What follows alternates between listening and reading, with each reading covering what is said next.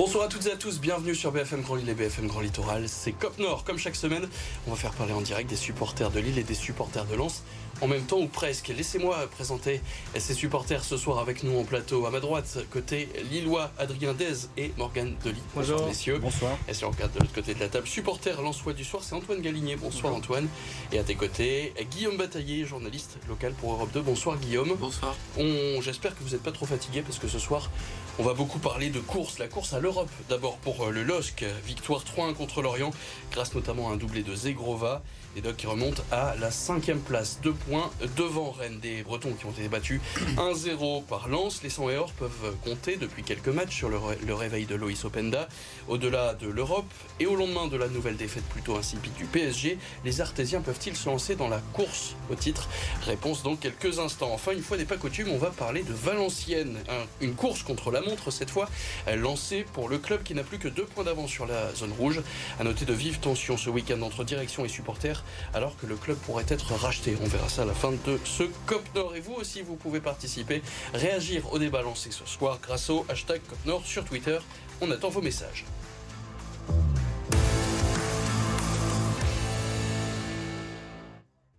Et on commence donc avec la victoire de Lille hier face à Lorient. Résumé de la rencontre avec Walid Benani. La nouvelle mascotte lilloise, le temps d'une après-midi, Eden Zegrova a sauvé un LOSC parti pour faire match nul face à Lorient. Kabela et Koné se répondant dans un match ouvert. Les Merlus réduits à 10. En fin de rencontre, craque après l'entrée du héros kosovar. En deux minutes, Zegrova offre un précieux succès 3 en LOSC qui rêve toujours d'Europe avec sa cinquième place au classement. Des Lillois qui avaient pourtant bien ce match en main, 60% hein. de possession du ballon, 20 tirs à 2, 7 cadrés pour les Dogs, un seul pour les Bretons. Vraiment un, grand écart de, classe. Mais pourtant, on a longtemps cru que Lille aurait pu euh, se faire euh, tenir en échec au stade euh, Pierre-Mauroy, le Décathlon Arena même pour être précis. Hier, les tops et flops. Donc on commence évidemment par les tops. Je me tourne vers vous, Adrien, Morgan, pour vous. Qui a été le meilleur Lillois sur cette rencontre? Bah écoutez, bah top. je pense que tout le monde va dire Zegrova, mais moi j'ai envie de mettre en avant plusieurs joueurs comme Rémi Cabella qui nous fait un super match. Franchement, il était très impressionnant dans le jeu. Euh, et j'ai envie de mettre en avant aussi Alexandro qui, qui remplace bien, je trouve, Thiago Giallo avec la blessure. On Mais Zegrova, donc, ou s'il en fallait un Cabella, je vais dire. Cabella. s'il en fallait un Zegrova, forcément, euh, il rentre euh, à un partout et on termine à, 3-1 en marquant deux buts dans les dernières minutes. Donc Zegrova à 100%. L'entrée décisive de Zegrova, vous la soulignez aussi? Bien sûr, mais moi je mettrais aussi euh, Cabella, parce que Cabella il fait encore un match énorme. Euh, il est partout, il est roman. Je crois qu'il gagne 9 duels, ce qui est beaucoup pour un joueur offensif. Et puis, euh, il marque, ce qui permet de lancer la rencontre. Euh, puis moi, je vois aussi un homme, c'est bizarre de dire ça, un homme heureux. Quand je le vois, je vois un homme complètement épanoui dans cette équipe. Enfin, on reproche souvent aux joueurs de pas s'investir dans un club, dans une équipe. Et lui, on voit qu'il est totalement, totalement investi. Carton plein donc pour Zegrova. Antoine, t'es d'accord? Zegrova, après s'il fallait changer, j'aurais mis une petite pièce sur Angel Gomez quand même. Je trouve qu'il a deux passes décisives, il oriente le jeu, il a tenu la baraque au milieu. Franchement, j'ai trouvé qu'il a fait un match plutôt complet. Donc euh, je serais parti sur Angel Gomez pour changer un peu. Donc voilà, c'est quand même un plutôt beau match pour euh, l'effectif euh, lillois. On voit beaucoup de, joueurs plébiscités. Et Don Zegrova, on peut d'ailleurs souligner que c'est le doublé le plus rapide pour un lillois depuis 2012. Et Don Zegrova qui a donc marqué en 2 minutes et 12 secondes. Donc effectivement, deux buts qui ont fait beaucoup de bien sur, sur cette fin de rencontre lilloise. on peut d'ailleurs l'écouter, Don Zegrova, qui ont parlé d'un homme heureux il y a quelques instants avec toi, Guillaume. Effectivement, il y soulignait la qualité de cet apport en fin de rencontre. Quand le coach te donne l'opportunité de rentrer pour 5 minutes, 10 minutes, tu dois tout donner pour l'équipe. Et c'est mon style de match car je peux changer le cours de celui-ci. Aujourd'hui, j'ai réussi à le faire. Je suis heureux d'avoir donné la victoire à l'équipe.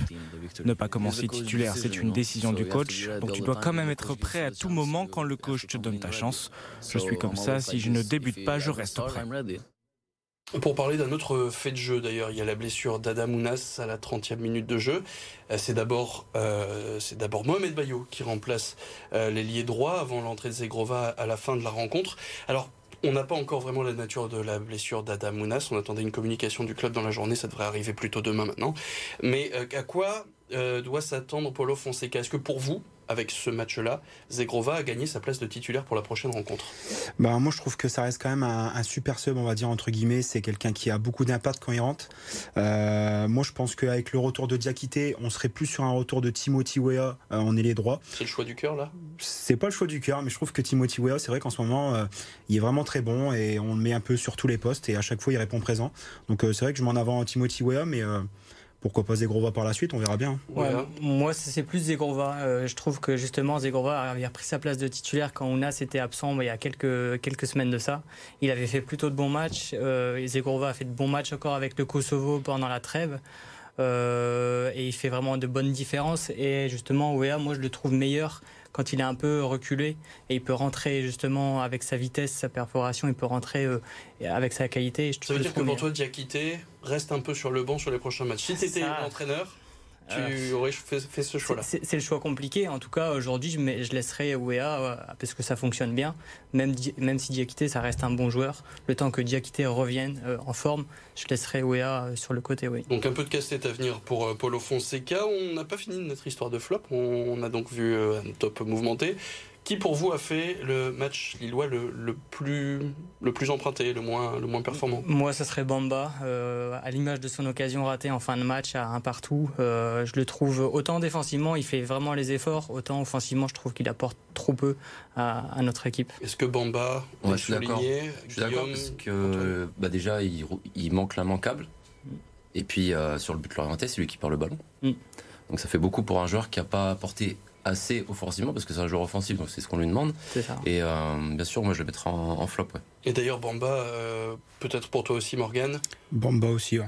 Voilà, donc euh, là malheureusement Bamba qui fait, fait l'unité. Effectivement, c'est cette, cette occasion manquée face au but. On parlait beaucoup de, réussite, de manque de réussite même lilloise. C'est un peu bah, justement cette image qu'on retient. Pendant longtemps, on voit donc des Lorientais qui marquent sur leur seul tir cadré. Est-ce que vous, qui étiez dans les tribunes hier, vous disiez, ça y est, on va voir la même chose que ces derniers temps, Lille qui va perdre des points bêtement? Ouais, c'est compliqué. Bah, c'est pas la première fois que ça nous arrive cette saison. On sait, on a perdu énormément de points euh, par rapport à ça.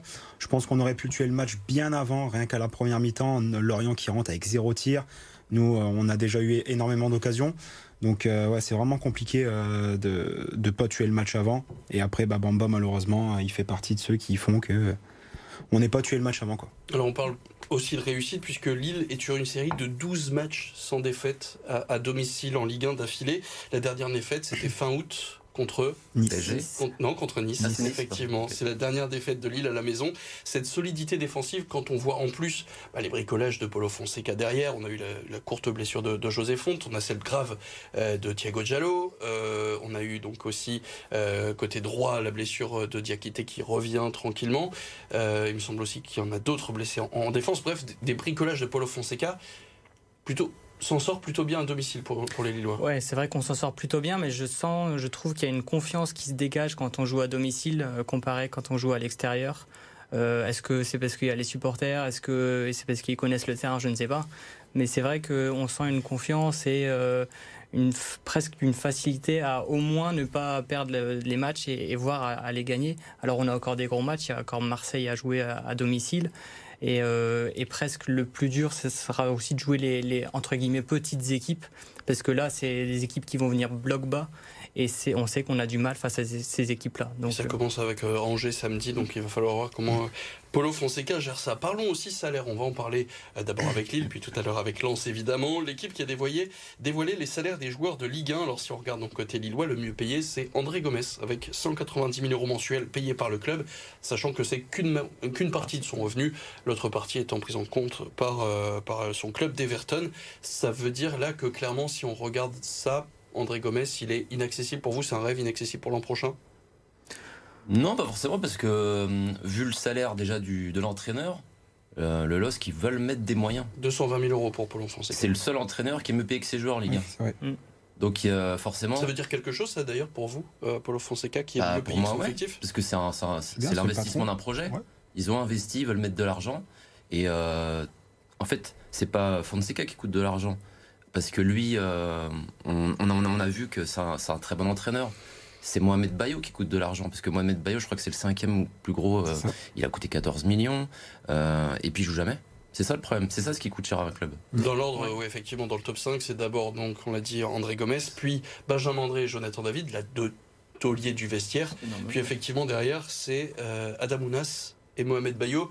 Là, pour vous, quoi, le recrutement, il n'est pas forcément très bon. Bon, on voit Adam Ounas qui est encore blessé, euh, Mohamed Bayo qui s'impose pas franchement à la pointe de l'attaque. Est-ce que cette politique-là, pour, euh, pour les recrues, n'a pas été bonne? Bah, Si, parce qu'à côté de ça, on n'en parle pas, mais il y a les Diakité, il y a euh, les Cabella, il y a des, aussi Diallo, ouais, des, il y a des, quand même des recrutements intéressants et qui n'ont pas coûté très cher au club. Donc euh, bien sûr qu'il y a les Jonas Martin, euh, les Bayo, on parle parce que forcément ils gagnent beaucoup d'argent, mais c'est aussi un pari sur l'avenir avec Bayo. On espère que l'année prochaine il, va s'affirmer et, va confirmer ce qu'il a fait déjà précédemment en Ligue 1 avec Clermont. une dernière question sur les salaires. Euh, l'année dernière, le joueur le mieux payé à Lille, c'était Renato Sanchez avec à peu près 330, 350 000 euros mensuels. Là, le fait qu'il y ait un sacré écart, un, retour en arrière hein, quelque part sur cette politique de salaire, pour vous, ça veut dire quoi? Est-ce que Lille va essaye du moins de gérer plus intelligemment euh, ses, dépenses? Bah oui et non parce que après, euh, comme euh, comme l'a dit, je sais plus du tout ton prénom, Adrien. Adrien. Mais c'est c'est le fait aussi d'aller chercher des joueurs qui n'ont pas forcément énormément d'expérience et qui commencent à exploser un peu au LOSC, comme Diakité qui nous fait une bonne saison. Donc ouais, c'est très intelligent ce qu'on est en train de faire.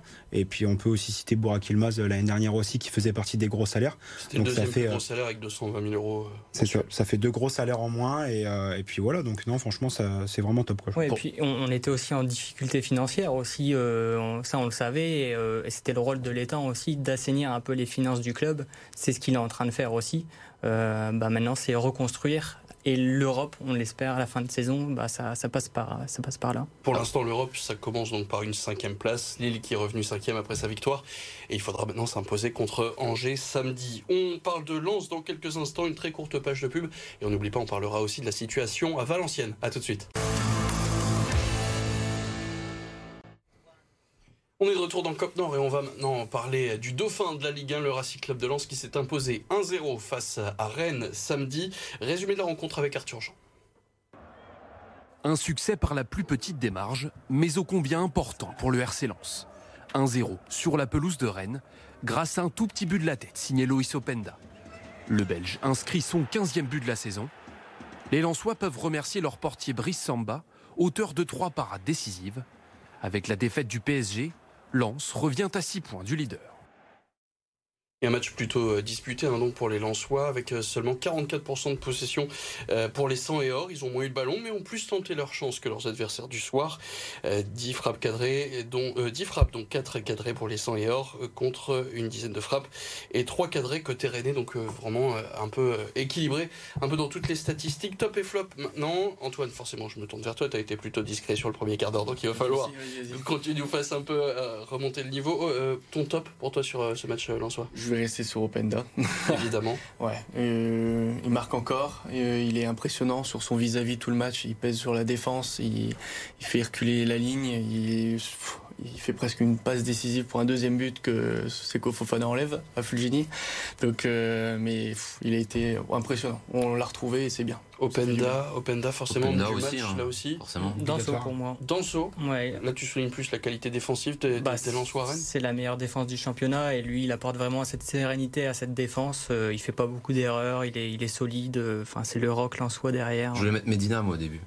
Medina qui devient un des meilleurs défenseurs du Ligue 1. Il est, énorme, il a des occasions que ce soit donc offensivement, défensivement. C'est un, un, très, c'est un très bon joueur de foot. C'est un très bon joueur. Et qui revient de blessure en plus. Euh, Medina. On parlait de la meilleure défense de Ligue 1. Effectivement, un 12e clean sheet de la saison pour euh, Lens avec 21 buts encaissés. Lens qui est donc toujours meilleure défense de euh, Ligue 1. On peut donc euh, parler aussi de Loïs Openda. Hein. On peut dire qu'il a réglé la mire. 15e but pour lui cette saison. Il est impliqué sur 7 des 8 derniers buts lensois. Notez que c'est aussi la 8e passe décisive de Sotoka qui est maintenant 4e meilleur passeur de, de Ligue 1. Donc défensivement, offensivement, Lens, on peut dire continue d'impressionner? Bah, ça roule et puis c'est rassurant parce qu'on avait joué clairement Angers, on se dit c'est des équipes un peu plus faibles donc est-ce que euh, on n'est pas meilleur parce qu'ils sont faibles? Et là on va quand même à sur Rennes et Rennes qui est quand même qui tournait pas mal et on arrive à, développer notre jeu, à être propre en défense. quand on voyait les, les, joueurs ressortir le ballon proprement et sereinement, que ce soit Grady, Danso, Medina, c'était vraiment très plaisant à voir. Donc rassurant avec les échéances qui arrivent des gros matchs. Et tu retiens plus la deuxième place à l'heure actuelle ou le fait d'avoir récupéré trois points contre Rennes? La deuxième place actuelle, je dirais. Eh ben, t'es pas forcément d'accord avec Francaise, écoutez. Bah, il fallait marquer, à chaque match de Ligue 1, il faut marquer les esprits, mais, quand on se bat avec les plus gros euh, et qu'on n'est pas forcément attendu à ce niveau-là et à ce moment-là, euh, bah, il, faut, il faut toujours marquer les esprits. Et c'est un lieu euh, important, parce que c'est une des grosses équipes de championnat qui jouait évidemment un certain nombre de choses ce soir. On regarde avec, euh, avec fierté aujourd'hui, surtout d'avoir 60 points. C'est surtout ça, la deuxième place, franchement, aujourd'hui, ça ne veut pas dire grand-chose. Ça ne veut pas dire grand-chose, euh, vraiment, honnêtement. Mais 60 points à la 29e journée, pour le Racing Club de Lens, ça c'est quelque chose de fort. Tu veux jouer l'Europe? Un mot aussi, donc, euh, on a parlé de, de Francaise, le retour de Medina qui lui permet de, retrouver son, son, système fétiche avec, avec ses cinq défenseurs. Là, on a vu qu'ils étaient bah, dans un système qui connaissait les, déjà les défenseurs et même les Lensois plus particulièrement. Bien sûr. Et puis, euh, ce qu'il faut souligner, c'est euh, moi quand je vois à Lens, je vois une équipe sereine. Peu importe ce qui se passe, l'équipe elle est sereine. Et puis une nouvelle fois face à une, équipe de Rennes qui est quand même euh, une des meilleures équipes du championnat. Lens était au-dessus, comme Lille contre Lorient, qui est Lorient qui est aussi une très bonne équipe. C'est tu manges ton adversaire. Et s'il faut parler de, Paris, qui n'est plus qu'à 6 points devant, alors lance à 10 points d'avance sur le premier club non européen, en l'occurrence donc Rennes, l'adversaire du soir. Est-ce que maintenant, à 6 points du PSG, il faut dire que les Lensois jouent le titre? Le dire non, on peut... Est-ce que tu le penses alors? Non plus. C'est-à-dire qu'on peut, on peut espérer euh, faire le maximum pour, euh, pour avoir le titre. 10 points, ça me paraît euh, beaucoup. Et avec le, le planning qu'on a, Marseille, Monaco, Paris. Alors c'est à quel moment que, vous, que les Lensois peuvent se dire, ok, là on joue le titre Est-ce qu'on parlait de, de Lille il y a maintenant deux saisons C'est quoi, là, à 5 journées de la fin où on se dit vraiment ça sent bon? Bah euh, oui, souvent à 5 journées de la fin, mais il y a un match dans 15 jours contre le Paris Saint-Germain. Euh, en fonction de ce match-là, euh, on sait que le Paris Saint-Germain c'est difficile en ce moment. À tout moment, dans 15 jours, Paris, le dimanche soir à 23h, ils sont à égalité de points avec le Paris Saint-Germain. Donc ça pourra aller très vite, mais je pense que Lens peut viser plus haut en tout cas. Et on va faire donc comme pour Lille, on va regarder maintenant la fiche, des, la fiche de paie des euh, joueurs lensois. Euh, si donc euh, côté 100 et or, le mieux payé c'est Sekofana avec 190 000 euros mensuels. puis derrière viennent Adam Buxa, Brice Samba, Thomasson et Fulgini. Les recrues donc plutôt attirés par, par le salaire côté, côté Lensois. On a réussi à passer un cap en tout cas, parce que l'année dernière il y avait un seul joueur au-dessus de 100 000 euros. Là on, quoi, on voit, on croit que, que Lens a vraiment passé un, cap en termes de dépenses? Bien sûr, c'est encore un investissement, c'est pareil. Quand il prolonge euh, Fofana, forcément, euh, bah, il augmente. Il a un très gros salaire. Pour ça, tu m'as pas demandé mon flop. Moi, j'aurais pu mettre Fofana euh, dans, le match contre. Je crois que je même pas demandé les flops. Non, bah voilà. Bah, je le... aller rapidement. Fofana, Fofana. Fofana. Fofana qui enlève un but pour toi. Ouais, carrément. Fofana. Fofana, ouais. Mm. Fofana, Fofana. Unité pour Fofana. Parce que c'est le, meilleur, salaire, c'est le meilleur joueur, donc forcément, il faut être exigeant avec ce, genre de joueur. Bien sûr. Donc moi c'est pour ça que je le mets, je mets en flop parce que avec ce, genre ce, type de joueur qui a énormément euh, de qualité, forcément, quand il fait un match moyen, comme c'était le cas, euh, on peut émettre des critiques. Et s'il fallait donc regarder maintenant le classement, on l'a dit, Lens revient deuxième dauphin donc derrière Paris, à 6 points du leader, toujours 8 points devant le et qui est donc le nouveau cinquième du championnat, 52 points, soit 2 points de plus que Rennes. Le programme donc ce week-end, Lens recevra Strasbourg vendredi à 21h et Lille sera à Angers à 17h samedi. Et pour une fois, on va donc parler Ligue 2, un match spectaculaire samedi à Valenciennes, résumé de la rencontre avec Hamza Ramani. Un duel de buteurs pour ce spectaculaire Valenciennes Paris FC. Adrian Gerbic lance le duel de milieu tableau dès la cinquième minute, mais le PFC revient peu après la demi-heure de jeu grâce à deux buts signés Morgan Guilavogui. Mais dans le temps additionnel de la première période, les nordistes reviennent grâce à Adrian Gerbic encore lui, son septième but en Ligue 2 en deux mois, deux partout à la mi-temps. Guilavogui, encore lui, redonne l'avantage aux Parisiens, triplé pour l'international guinéen. Mais Valenciennes égalise encore par Kaba cette fois. Suivront dix dernières minutes complètement folles. 4-3 pour Paris, 4-4 à la 86e minute. Avant ce but de la victoire signé Khalid Boutaïb à la 90e, le PFC s'impose 5-4 à Valenciennes dans ce qui sera le match de l'année en Ligue 2. Euh, beaucoup de choses. Hein. Il s'est passé beaucoup de choses hier au stade du Hainaut. On va parler aussi de la situation dans les tribunes, situation un peu tendue entre supporters et direction, euh, puisqu'avant le match, 250 supporters ont demandé la démission d'Edis Dieck, le, le, président valenciennois, avec cette banderole un pas d'union sacrée sans changement de direction. Au, classement, les Valenciennois qui flirtent hein, avec la, zone rouge, deux points d'avance seulement sur Laval, le premier relégable, puisque cette année, il y a quatre descentes euh, de la Ligue 2 au national. Valenciennes, euh, le journal de l'équipe, euh, qui expliquait aujourd'hui qu'il euh, y a des contacts entre le président et un milliardaire africain, le directeur du projet sportif d'un grand groupe industriel d'Afrique subsaharienne, qui était présent samedi au stade du Hainaut dans le domaine de la cimenterie. En deux mots, ce genre de projet, est-ce que si vous étiez supporter de Valenciennes, ça vous inquiéterait ou vous seriez confiant? Bah, ça fait un peu peur. Il faudrait pas que ça refasse un Mamadov bis, quoi. C'est surtout peur? ça qui fait peur. Inquiet, euh, Guillaume Moi, je serais supporter valenciennois, je m'inquiéterais plus pour le maintien. Ouais, très, très inquiet. pour le maintien. Inquiétant justement par rapport à euh, par rapport à on est en fin de saison, donc euh, c'est inquiet à ce moment-là de la saison, quoi. Et donc on devrait avoir plus d'informations, un rachat qui devrait toujours, d'après l'équipe, se faire en, fin de saison s'il y a maintien. On, petite virgule et on parle tout de suite du week-end de sport qu'on vient de vivre.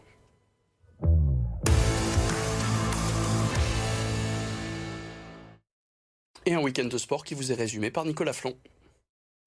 Tadej Pogacar triomphe sur le 107e Tour des Flandres. Dans une course marquée par une impressionnante chute collective, le coureur slovène a lâché les autres favoris dans les 30 derniers kilomètres, dont le tenant du titre Mathieu Van Der Poel, distancé au dernier passage du Vieux Quarmont. Le coureur de 24 ans s'impose en solitaire et remporte son troisième monument. Il est aussi le troisième homme à réaliser le doublé Tour de France, Tour des Flandres. Nadirifi intraitable, le Portel poursuit sa remontée au classement. Porté par l'arrière franco-algérien, auteur de 39 points, 8 rebonds et 6 passes décisives, le club nordiste a battu Paris et décroche une deuxième victoire consécutive. Le SSM s'impose 84-71 et compte désormais deux victoires de plus que Paula Cortez, première équipe relégable.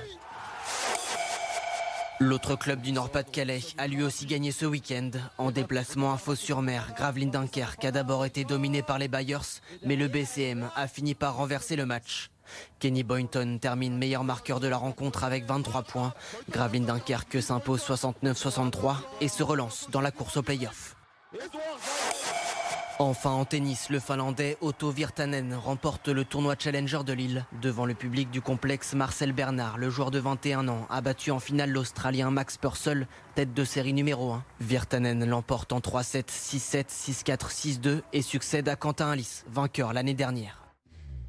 Et c'est déjà la fin de ce Copter. Merci Adrien, merci Morgane, merci, Guillaume et euh, merci Antoine. On se retrouve très rapidement évidemment.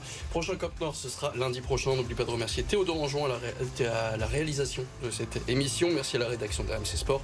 Et on se retrouve donc lundi dès 19h en direct sur BFM Grand Lille et BFM Grand Littoral. Avant ça, les émissions retrouvées sur nos sites internet mais aussi sur Spotify. Très bonne semaine à tous. On rappelle le match de Lille contre Angers ce week-end et lance face à Strasbourg vendredi. Et on débriefera tout ça lundi. Bonne semaine, salut.